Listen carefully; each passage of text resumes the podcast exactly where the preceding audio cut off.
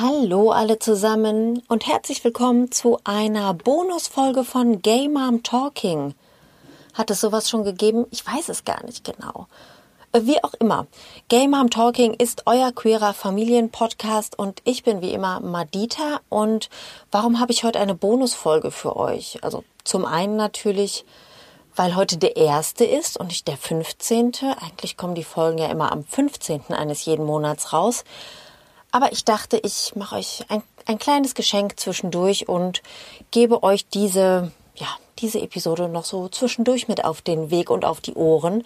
Und es ist eine ganz besondere Folge, weil es ein Mitschnitt eines Live-Podcasts ist. Ich war nämlich gemeinsam mit Birgit Brockerhoff von den Regenbogenfamilien NRW zu Gast bei der Nacht der Bibliotheken in der Zentralbibliothek Duisburg. Dort durften wir also eine Stunde ungefähr die Bühne rocken und hatten, wie ich finde, ein ganz tolles Publikum, haben im Anschluss auch noch eine Gesprächsrunde gehabt. Die ist jetzt heute auf der Aufnahme nicht mit drauf, sondern es ist äh, ein Ausschnitt unseres Bühnenprogramms und ähm, daran möchte ich euch gerne teilhaben lassen, denn irgendwie ist diese Folge auch ein Teil von euch, denn äh, zur Vorbereitung hatte ich euch auf Instagram eine Frage gestellt und ich habe euch gefragt, welche Sprüche, welche blöden Sprüche oder welche Fragen zum Thema Regenbogenfamilien wollt ihr einfach nicht mehr hören, weil sie euch auf die Nerven gehen, weil sie euch zum Hals raushängen, weil ihr keine Lust mehr habt, darauf zu antworten, was auch immer.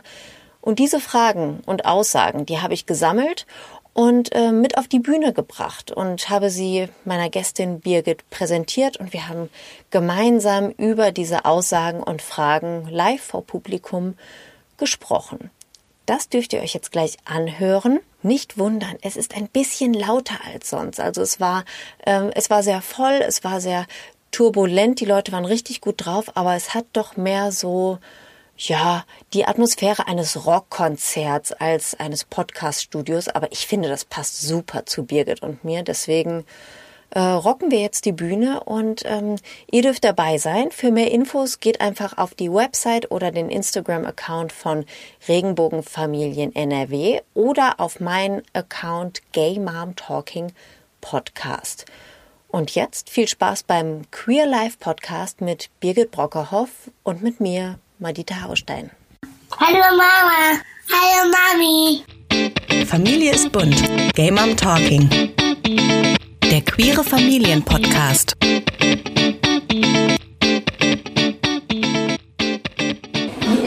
Erste Anmerkung, die mir jemand geschickt hat, im Übrigen sind das natürlich nur äh, einige. Ne? Also ich habe viele, viele, viele Anmerkungen gekriegt, aber eine Person hat mir ähm, geschrieben, sowas gibt es doch gar nicht, das ist doch nicht normal. Jetzt, Birgit, Frage an dich als Expertin gibt, also erstmal gibt es Regenbogenfamilien wirklich? Gibt es. Gibt ne? es.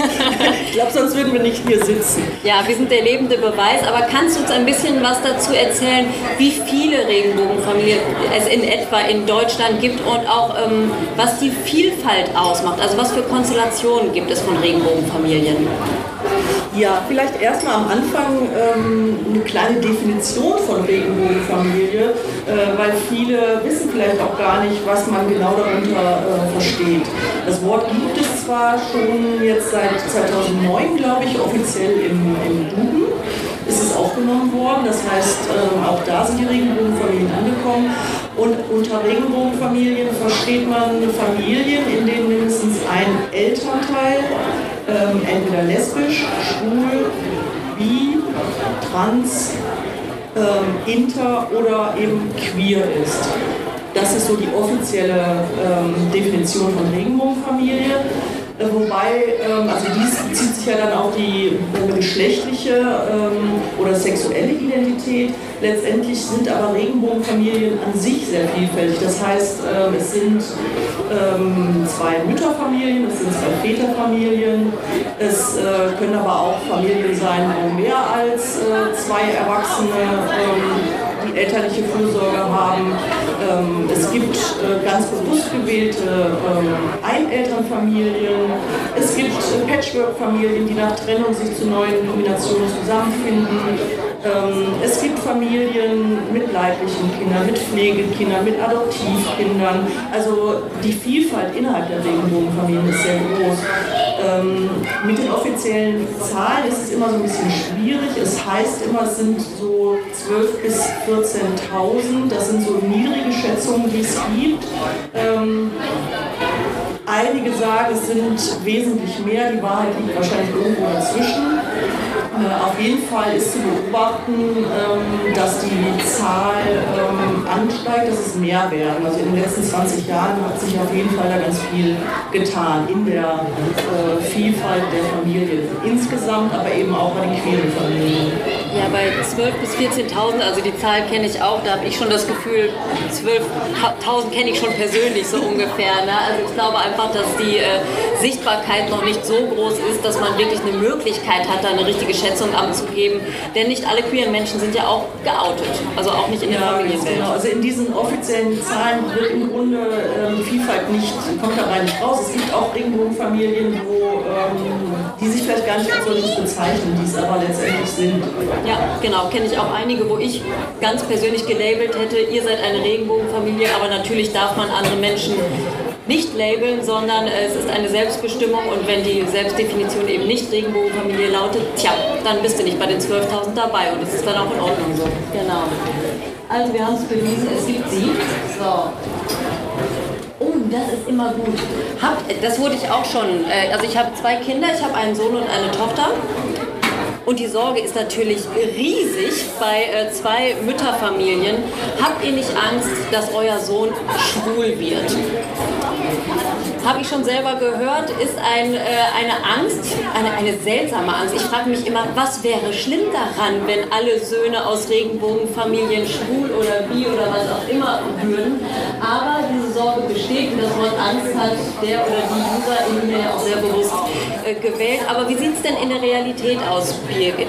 Sexuelle ähm, Identität von Kindern, also ob die Kinder schwul, lesbisch, bi, queer werden, kann man so etwas lernen? Und wenn ja, lerne ich sexuelle Identität von meinen Eltern? Also was man sicherlich lernen kann, ist eine ähm, Offenheit gegenüber ähm, Entwicklungen, die möglich sind.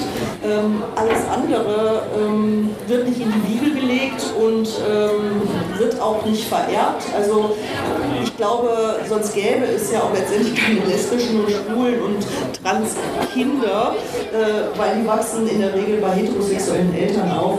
Und ähm, in queeren Familien ist es genauso, dass die Kinder, ähm, die entscheiden sich irgendwann selber, in welche Richtung es gehen soll. Ähm, und da kann man überhaupt nicht davon sagen, ähm, nur weil ein schwules oder lesbisches Elternteil da ist, äh, werden die Kinder auch schwul oder lesbisch.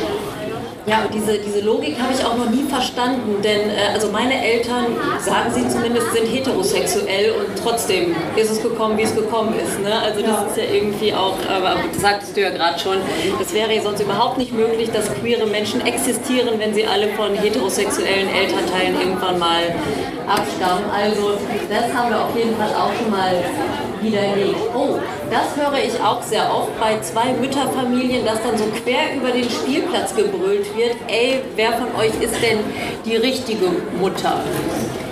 Meine Antwort ist dann immer, wir sind beide die richtigen Mütter.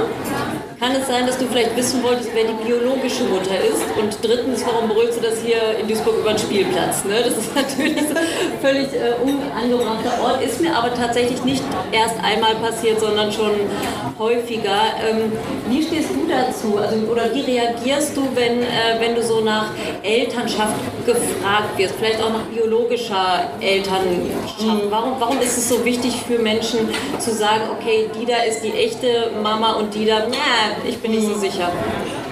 Ich finde das eine ganz äh, schwierige Frage, aber es ist auch eine nachvollziehbare Frage, weil es anscheinend so ein Grundbedürfnis gibt, ähm, von der Biologie her zu gucken, ne, wer, wer war schwanger, wer hat das Kind geboren. Das scheint irgendwie noch drin zu sein, dass das sehr wichtig ist.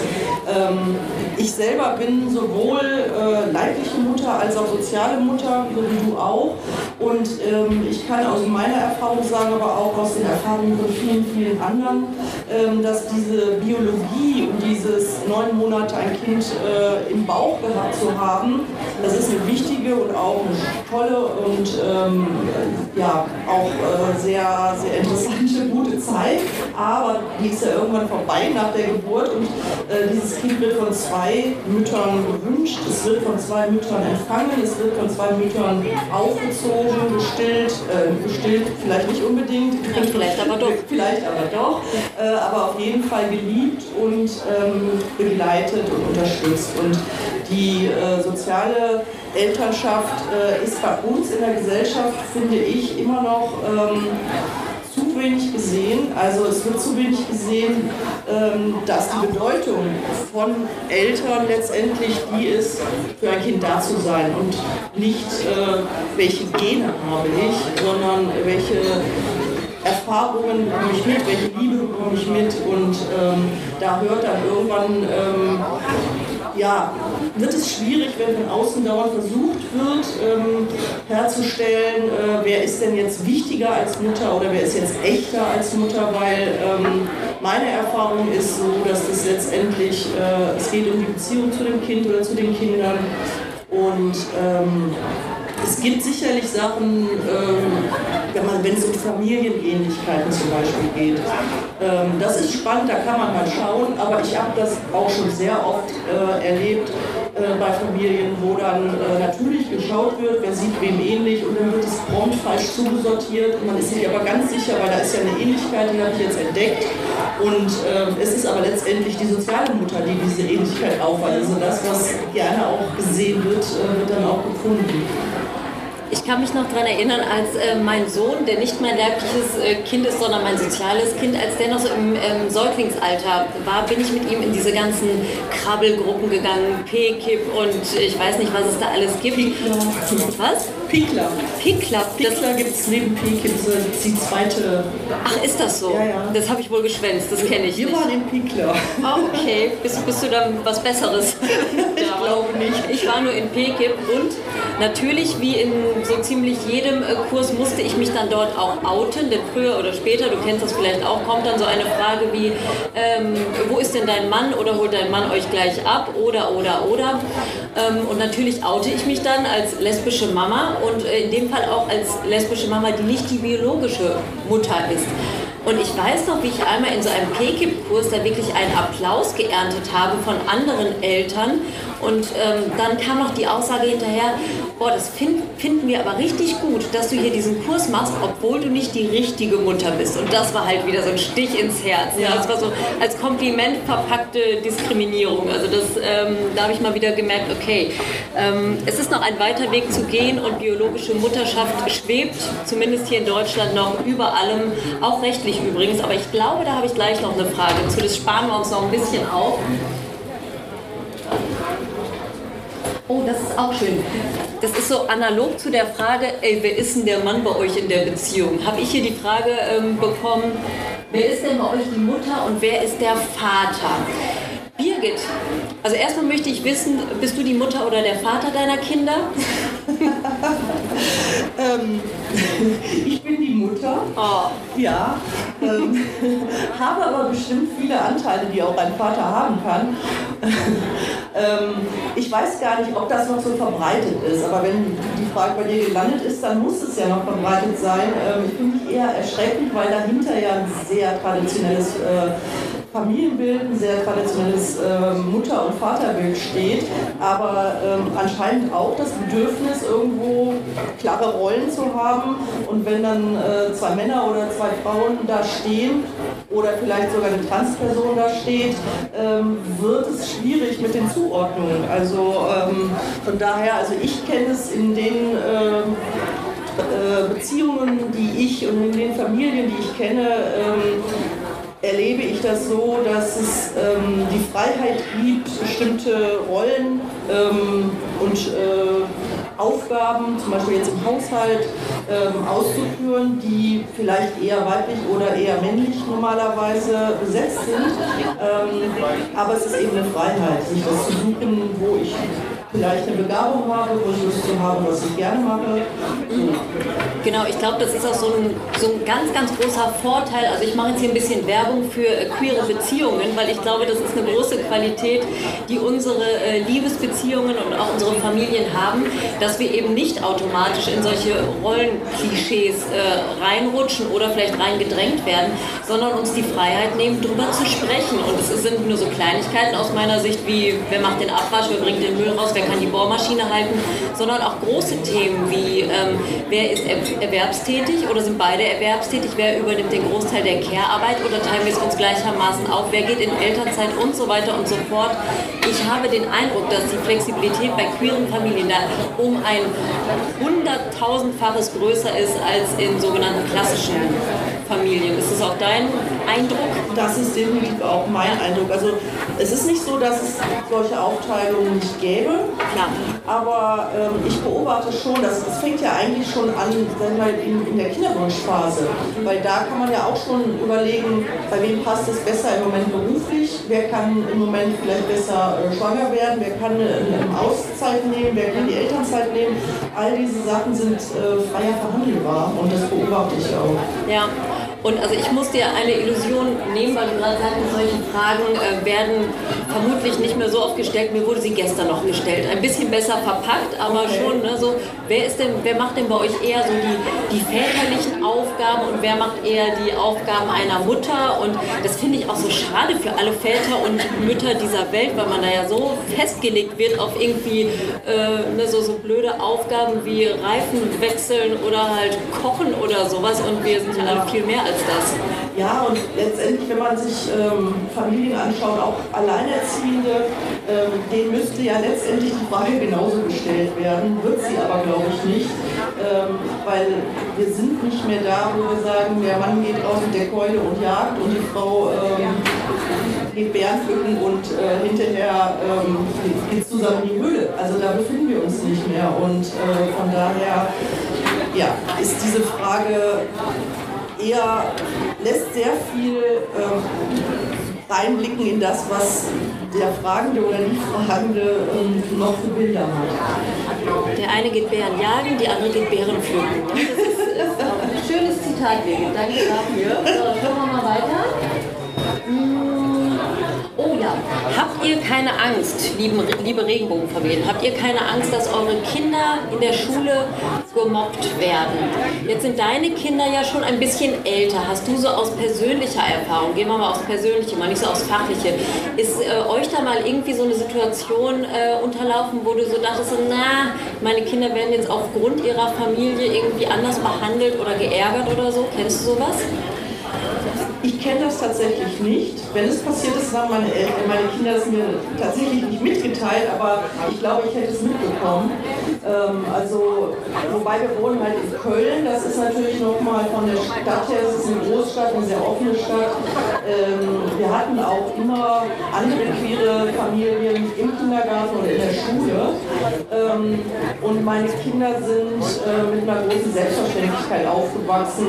Äh, und ich glaube, das ist auch wichtig, dass die Kinder, weil es ist einfach so, es gibt es schon, ähm, Kinder suchen sich ähm, Schwächen aus, Kinder suchen sich äh, Punkte aus, wo sie ähm, andere Kinder hänseln können, ärgern können. Ähm, das ist vielleicht bei manchen ähm, die, die Regenbogenfamilie, es kann aber auch genauso gut äh, was auch immer sein, die falsche Brille, die ähm, falsche Figur. Und ähm, ich denke, was wichtig ist für Kinder aus Regenbogenfamilien, was ich auch beobachte, ist, dass die Eltern natürlich versuchen, die Kinder ähm, in ein Selbstbewusstsein ähm, äh, zu begleiten und ähm, letztendlich, wenn so eine Situation ist, damit auch offen umzugehen, das anzusprechen, äh, zu gucken, wo kann ich mir Unterstützung holen, bei den LehrerInnen, bei, äh, in der Kita oder äh, wo auch immer. Äh, und nicht den Kindern ähm, zu vermitteln, ähm, das ist normal, das musst du ertragen oder schlag zurück oder irgendwie sowas. Jetzt erst, erst die Keule und jetzt die Schulhofschlägerei. Also wirklich. Ähm, ja, ich kann das so unterschreiben, wie du das sagst. Meine Kids sind ja äh, jünger als deine und ich habe aber schon sehr früh gemerkt, okay, die beiden sind sowas von tough und können ihre Familie, wenn sie es denn müssen, so gut erklären, besser als ich das könnte. Also vor allem kindgerechter, als ich es dann auch könnte. Ich habe so manchmal so mitgekriegt, wie meine Kinder das Gleichaltrigen erklärt haben, ohne dass da jetzt Mobbing im Spiel war, aber einfach zu erklären, warum hast du keinen Papa zu Hause oder äh, warum sind hier zwei Frauen zum Abholen, wer ist denn jetzt äh, deine Mama? Ne? Und das können Kinder aus Regenbogenfamilien natürlich ganz selbstverständlich von Geburt an. Und zusätzlich glaube ich, dass äh, diese Kinder ja auch von den äh, Diskriminierungserfahrungen, die ihre Eltern notgedrungen machen mussten, denn äh, queere Menschen haben Diskriminierung erfahren. Ähm, ich kann von mir sprechen, mich hat das sehr stark gemacht, so im Laufe meines Lebens. Und ich glaube, dass ich äh, dieses Selbstbewusstsein auch an meine Kinder weitergegeben habe. No? Ja, das denke ich auch. Und ähm, ich glaube auch, dass viele Regenbogenfamilien genau deswegen auch ähm, sich vernetzen mit anderen Regenbogenfamilien, weil es letztendlich sie auch stärkt im Austausch ähm, miteinander, aber auch für die Kinder, dass die Kinder letztendlich mitbekommen, okay, wir sind jetzt hier nicht die Einzigen auf dieser Welt, sondern es gibt auch noch andere Familien mit zwei Müttern, mit zwei Vätern, mit mehr Eltern als zwei, wie auch immer. Und äh, genau dafür, glaube ich, sind diese ähm, Gruppen ähm, und Krabbelgruppen, äh, auch die Kinderwunschzeichenproben ganz wichtig, um letztendlich ähm, sich zu stärken und das nicht nur bei den Eltern, sondern auch bei den Kindern. Da hast du mir jetzt eine Vorlage gegeben für eine kleine Werbeunterbrechung. Also es gibt natürlich auch hier in Duisburg ein äh, Regenbogenfamiliencafé. Das findet immer am ersten Freitag im Monat statt, im DRK Erftstraße 15.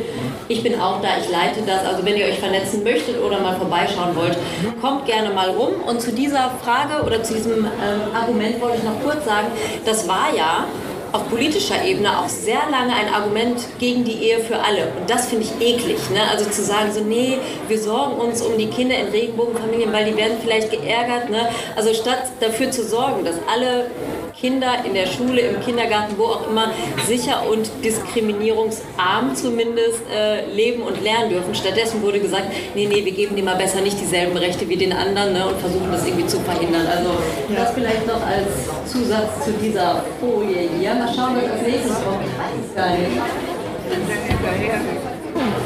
Ah, ähm, ob man einen Unterschied merkt, da bist du gerade schon kurz drauf eingegangen, ob man einen Unterschied merkt, äh, ob ein äh, Kind biologisch oder nicht biologisch mit, äh, mit einer Mutter verwandt ist. Ich glaube, du hast es gerade schon vorweggenommen. Da kann ich ja mal aus meiner Perspektive vielleicht erzählen. Also ich habe ja auch ein leibliches oder nicht leibliches Kind und ich muss sagen, das Kind, was ich in meinem Bauch neun Monate getragen hatte, da fühlte ich schon so eine, ähm, eine ursprüngliche Verbindung. Vielleicht nenne ich das so bei meinem zweiten Kind, bei meinem Sohn, der nicht in mir herangewachsen ist, kam es aber ab der Geburt. Also natürlich habe ich auch die, die Zeugung, die Schwangerschaft meiner Frau und so weiter mit begleitet und bin da auch schon mit ihm zusammengewachsen. Aber die Verbindung war nicht, ähm, nicht ganz so äh, fest schon vor der Geburt. Ne? Aber das ist, glaube ich, einfach so ein körperliches äh, Ding, was, äh, was ganz natürlich ist.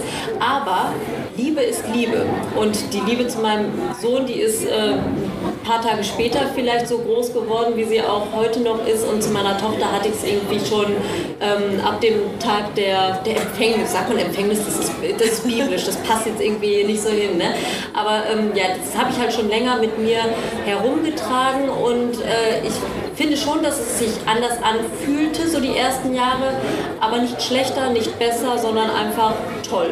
So, genau. Ja, genau. Ich würde es auch ähm, als anders bezeichnen, aber nicht mit einer Wertung drin, sondern einfach ähm, genauso wertvoll, genauso schön, aber eben von der, ja, einfach von der Schwangerschaft in, durch die Geburt heraus und auch bei uns jetzt, äh, was das Stillen betrifft, ist es natürlich erstmal ein anderer Kontakt. Ähm, hat auch was zu tun, erstes Kind, zweites Kind. Also ne, das erste Kind ist äh, immer quasi das, äh, was man bisher noch nie erlebt hat. Dann kommt ein zweites Kind, man hat immer noch das erste Kind. Also das sind ja alles äh, Sachen, die mit reinspielen. Äh, ähm, aber deswegen ist es nicht weniger Liebe und nicht weniger ähm, Bindung. Ja. Kleine Randnotiz vielleicht. Also ich habe meinen Sohn auch gestillt, obwohl er nicht mein biologisches Kind ist. Also das geht auch, falls da jemand Interesse an einem Workshop hat. Das sind ein paar Massagetechniken. Ähm, sechs Wochen muss man das machen und dann kommt die Milch zurück. Also nur so äh, zur Info für diejenigen, die es äh, interessiert. Aber ich glaube, das machen wir jetzt nicht hier live auf der Bühne. Nein, was ich noch dazu sagen wollte, ist, mit dem äh, zunehmenden Alter der Kinder rückt das Ganze immer mehr in den Hintergrund. Total. Also natürlich hat es was mit Schwangerschaft und Geburt zu tun, aber irgendwann vergehen die Jahre, die Kinder werden größer und äh, dieses, äh, wer hat wen, welches Kind geboren, das ist für mich so weit weg und so weit im Hintergrund. Ähm, das ist überhaupt gar kein Thema. Ja, ich musste im Vorfeld äh, zu unserem Gespräch, musste ich auch nochmal nachgucken, so in den äh, Unterlagen, wer jetzt mein leibliches Kind und mein nicht leibliches Kind ist. Also ich mache da auch schon, also ich habe da noch nie einen Unterschied gemacht, aber ich fühle es auch schon längst nicht mehr als, als Unterscheidung. Und die Kinder, das ist ja auch nicht unwichtig, die unterscheiden da überhaupt nicht. Ne? Also da sind also bei uns, wir nennen uns Mama und Mami bei uns zu Hause und die sind beide äh, gleich gut oder gleich doof, wenn sie uns mal doof finden. Ne? Also es hat überhaupt nichts mit äh, biologischer Verwandtschaft zu tun. Mhm. Den Kindern ist es total egal, aus wem sie kamen.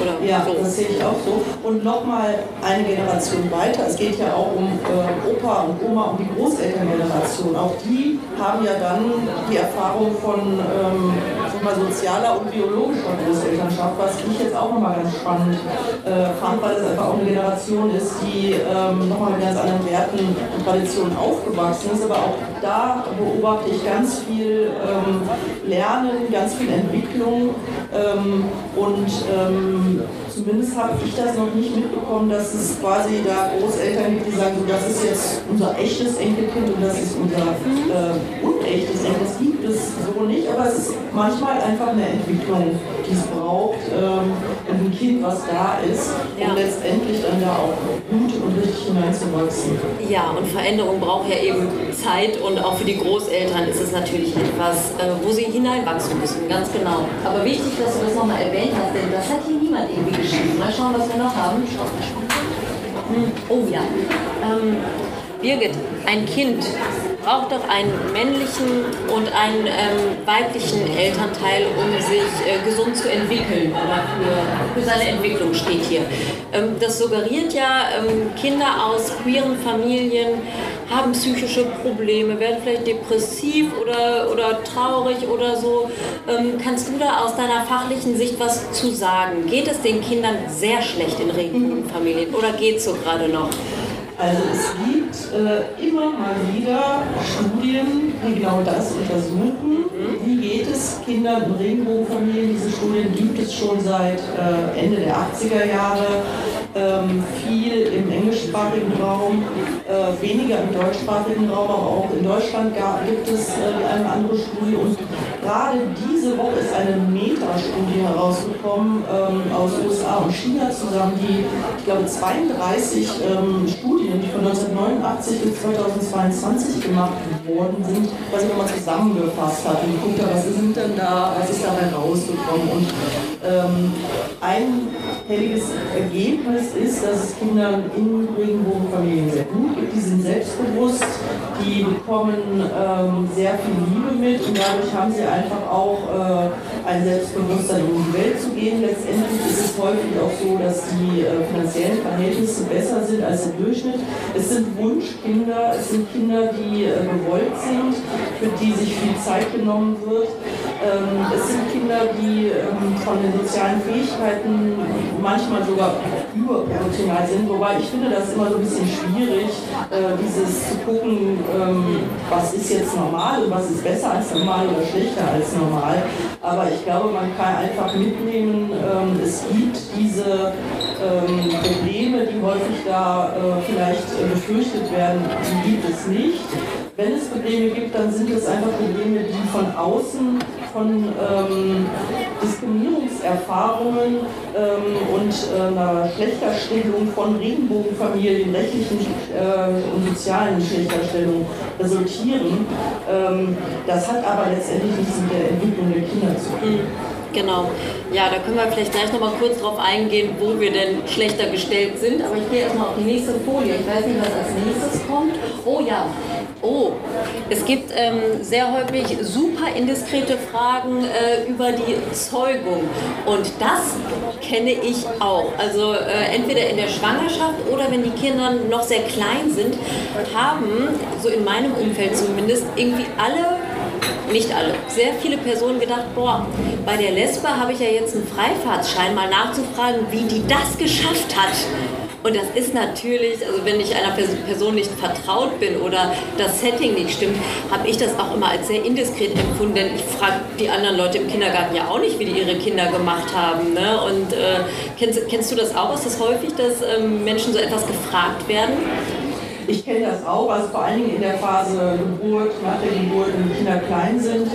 Ähm, ich kenne auch häufig, ähm, sage ich mal, so einen fragenden Blick, wo sich eben nicht getraut wird zu fragen. Ähm, ich kann das auch nachvollziehen, dass da so eine Neugier ist.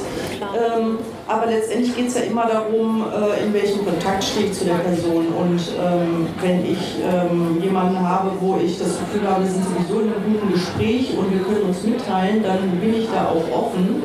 Ähm, wenn mich aber beim Bäcker irgendwie die Nachbarsfrau oder wo auch immer anspricht und ähm, dann ist das einfach übergriffig und indiskret ähm, und da gibt es einfach auch, äh, oder hatte ich früher einfach viel ähm, dann bestimmte Sprüche, die ich gebracht habe, um dieses Gespräch auch zu beenden. Ne? Ähm, aber inzwischen, ich meine, meine Kinder sind jugendlich, äh, ich habe das nicht mehr, dass ich gefragt werde. Ähm, ob die Kinder selber gefragt werden, weiß ich nicht. Ähm, aber es ist eine Neugier da und ich glaube, es hat immer was damit zu tun, dass man auch äh, ja, wirklich guckt, ähm, ist das jetzt eine angebrachte Frage oder ist sie ähm, indiskret und übergriffig? Ich möchte mal ganz kurz für alle HörerInnen, also für diejenigen, die jetzt später dazugekommen sind, wir nehmen das Ganze hier auf, ne? ihr hört es später auf Spotify und so weiter, für all diejenigen, und da spreche ich jetzt mal hier in mein Aufnahmegerät, die uns jetzt hier nicht riechen können. Es riecht nach Waffeln. Also herzlichen Dank äh, an dich, dass du diese Waffeln dahingestellt hast. Äh, die, die riechen bis hier oben. Das ist eine ganz schöne Atmosphäre hier in der Zentralbibliothek in Duisburg. Da habe ich jetzt richtig Lust auf eine Waffel. Und auf die nächste Frage. Was haben wir denn hier? Hm. Oh ja, Birgit, es muss doch ganz schlimm sein fürs Kind, wenn er den Papa nicht kennt, beziehungsweise ohne Papa aufwächst. Es ist ein bisschen ähnlich zu dem hier, ein Kind braucht männlichen und weiblichen Elternteil. Wie sieht es denn so mit Rollenvorbildern aus? Gerade für Jungs, da ist die Sorge immer riesig, habe ich den Eindruck. Ne? Also bei uns war ganz viel äh, die Sorge, oh nein, wer bringt denn diesem armen Baby damals noch später das Rasieren bei? Wer geht denn mit dem auf den Bolzplatz? Wer schenkt ihm denn einen Hammer oder eine Schraube oder ich weiß nicht was? Ne? Also da war die Sorge sehr, sehr groß. Ähm, dass unser Sohn äh, eine Vaterfigur oder eine männliche Identifikationsfigur, ein Rollenvorbild vermissen könnte. Ist es wirklich wichtig, dass der Papa im Haus ist, gerade für die Jungs? Nein. Ah ja. Punkt. Nein, ähm, ich glaube, es ist wichtig, dass Personen da sind, die ansprechbar sind. Es sind Personen, die das mitbringen, was sie mitbringen. Auch nicht jeder Mann ist handwerklich begabt. Also ich bin mit einem Vater aufgewachsen, konnte so keinen Hammer in die Hand geben. Ich kenne deinen Vater, ähm, okay. Ja, ist so. Meine Mutter hatte bei uns das, äh, den Werkzeugkasten. Okay. Ähm, von daher bin ich da auch ganz zuversichtlich, dass die, äh, das auch in traditionellen Familien auch äh, schon anders gehandhabt wird. Und ähm, letztendlich, äh, es gibt, also habe ich festgestellt, es gibt Situationen, in, ab einem bestimmten Alter musste ich meinen Sohn ähm, alleine zum Beispiel auf öffentliche Touren gehen lassen. Das sind so ganz seltene Momente, wo ich gedacht habe, ah okay, wenn jetzt da ein Vater wäre, der würde jetzt vielleicht, der war noch nicht so, so richtig groß, aber einfach, ne? Und gut, da musste ich ein bisschen schlucken und sagen, okay, der geht da jetzt rein, das ist für mich ein unbekannter Raum, diese äh, Männertoilette. Ähm, hat er überlebt, alles gut. Ähm, rasieren tut er sich inzwischen auch, ähm, hat er sich auch beigebracht, klappt. Also von daher ähm, alles gut. Boah, eine Erfolgsstory. Kann alleine aufs Klo gehen und sich rasieren. Wahnsinn. Äh, mein Sohn wurde gestern gefragt, ähm, zu wem er denn geht, zu Mama oder zu Mami, wenn er so, na, da hat die Person auch so Bewegungen gemacht, wenn er so sportliche Sachen machen will, so Fußball oder so, an wen er sich da wendet. Und meine Frau hat Jahrzehnte Fußball gespielt, inzwischen nicht mehr, aber hat ganz lange Fußball gespielt.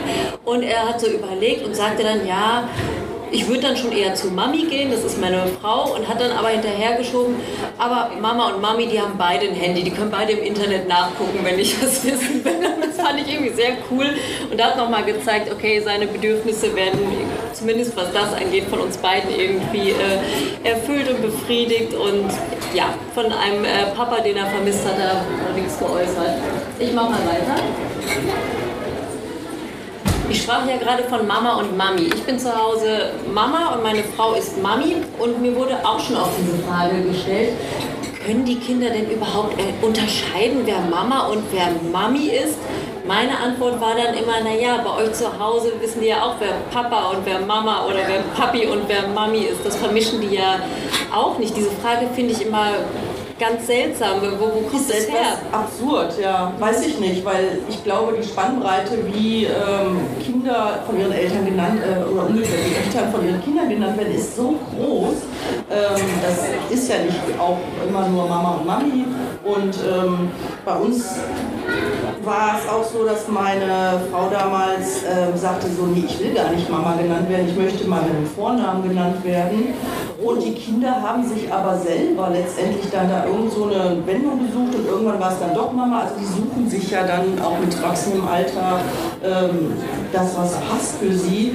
Und letztendlich habe ich festgestellt, äh, so wichtig ist es nicht und es entwickelt sich. Also ja, aber diese Sorge, dass die Kinder irgendwie jemanden verwechseln könnten oder so, das ja, habe ich auch nie so ganz verstanden. Ja. Viele machen das sogar mit Betonungen, also dass beide Elternteile Mama genannt werden, aber dann irgendwie anders ja. ausgesprochen. Das, also das könnte ich jetzt nicht so gut, da bin ich sprachlich, glaube ich, untalentiert. Aber gut, wenn die Kinder das können, ist das ja die Hauptsache. Oh. Ähm, Birgit, ich glaube, das ist auch schon die, die letzte äh, Folie. Äh, die Aussage ist, ach so, mit einer Frau. Das finde ich nicht so schlimm. Ich habe auch schon mit einer geknutscht. Das, ist, das, hat, das hat jetzt nicht so viel mit Familie zu tun, wurde aber ähm, auf die Frage, was Regenbogenfamilien so an Aussagen begegnet, tatsächlich geantwortet. Zeigt für mich nochmal, dass ähm, queere Beziehungen unter Frauen vielleicht nicht ganz so ernst genommen werden, vielleicht nicht so ganz ähm, für voll. Wie, wie siehst du das? Ähm, ich bin noch am Überlegen, was ich davon äh, halten soll. Naja, es bezieht sich ja jetzt auch, äh, ne, queere Familien, wir, wir sitzen hier als Mütter, es bezieht sich natürlich auf zwei Mütter. Mhm. Ähm, wenn man jetzt äh, queere Familien nimmt mit zwei Vätern, queere Familien nimmt mit ähm, Schwulen und äh, Lesben, die sich zu dritt oder zu viert zusammengetan haben, wenn man Transelternschaft nimmt, dann ist das natürlich nochmal äh, ein ganz anderer Fokus. Ähm, aber ich glaube, ähm, vielleicht steht dahinter auch so ein bisschen dieses Ding von ähm, Frauen können sowieso besser Familie. Ich weiß es nicht, dass äh, Schwule da nochmal mehr ähm, Vorurteile ähm, in ja, mehr Gegenwind bekommen. Ich weiß es nicht. Ähm, und es wird nicht so schlimm gefunden, weil es ist irgendwie cooler. Also es ist cool, ne? kann ich einfach es ist nur sagen. Es ist mega wunderbar. Cool. Ja, auf jeden Fall. Aber ich wüsste jetzt nicht. Ähm, also ich glaube, das hat schon was damit zu tun, dass, äh, dass es bei lesbischen Müttern ähm, vielleicht lockerer gesehen wird.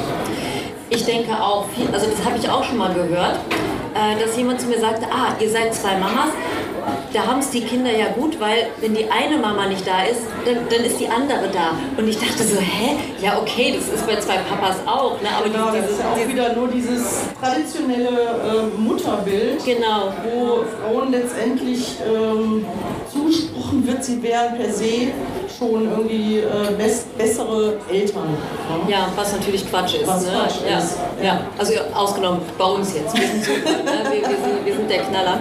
Ähm, äh, Birgit, vielleicht abschließend, weil ich weiß zufällig, dass das jetzt die letzte Aussage ist, die ich äh, mitgebracht habe. Aber wir wollten ja auch noch mal äh, ein bisschen was äh, Plu Plutisches, politisches meine ich natürlich, nicht Plutisches, etwas Politisches sagen. Äh, vielleicht ein kleiner Appell, ein Wunsch, den du hast äh, bezüglich der Entwicklung von queeren Familien in Deutschland. Was muss sich politisch, gesellschaftlich noch tun, damit wir besser und gerechter leben können?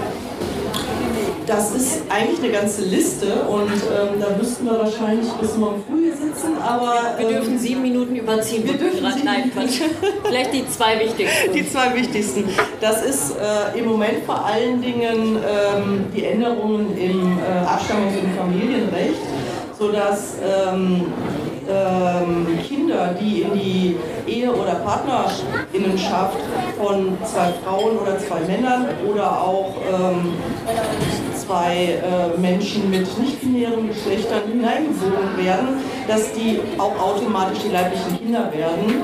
Ähm, es ist ja so, dass wenn ein Kind in eine heterosexuelle Ehe hineingeboren wird, wird nicht kontrolliert, ist der Vater tatsächlich der Vater, sondern der kriegt ganz automatisch die äh, Vaterschaft. Und das ist eben bei zwei Müttern nicht der Fall und da ist die ähm, Bundesregierung im Moment dran, hoffe ich zumindest. Ja, die haben mir gesagt, die machen das. Die aber machen wir warten. das, ja, wir warten, wir, wir kämpfen, es dauert, aber das ist was, wo ganz viele Regenbogenfamilien, vor allen Dingen zwei Mütterfamilien darauf warten, weil sie ähm, die Schiefkindadoption immer noch machen müssen. Das äh, ist für viele sehr äh, anstrengend, sehr aufwendig. Die Kinder sind eine ganze Zeit lang, haben die nur einen äh, rechtlichen Elternteil. Das heißt, es ist auch nicht im Sinne des Kindeswohls. Also da ist wirklich noch was zu tun. こう。Genau, das wäre jetzt auch aus meiner Sicht der größte politische Punkt gewesen. Ich mag noch was äh, Gesellschaftliches hinzufügen, Sichtbarkeit. Also Sichtbarkeit in, ähm, in der Kinderliteratur, in äh, Musik, in Film und Fernsehen Das ist eine ganz gute Entwicklung, finde ich. Ne? Also da, da kommt es langsam. In äh, Lehrbüchern, in Schulbüchern ja. und so weiter und so fort. Ähm, da wünsche ich mir viel mehr Familienvielfalt, generell mehr Vielfalt. Denn äh, wenn ich die Schulbücher meiner Kinder aufschlage, sehe ich da ähm, weiße Familien bestehend aus äh, einem Papa, einer Mama, einem Kind, noch einem Kind und einem Hund. So, ne, das ist so die Familie, die abgebildet wird. Und die allerwenigsten Kinder aus den Klassen meiner Kinder entsprechen diesen Familienvorgaben. Ja. Ne? Also Familie ist ja inzwischen, ähm, auch abgesehen von queeren Familien, sehr, sehr bunt geworden. Also Familie entwickelt sich so wunderbar vielfältig, finde ich, und es wird nicht so richtig gezeigt. Ja, und das ist etwas, wovon alle Kinder und alle Familien profitieren ja. würden. Ja. Genau, auf jeden Fall.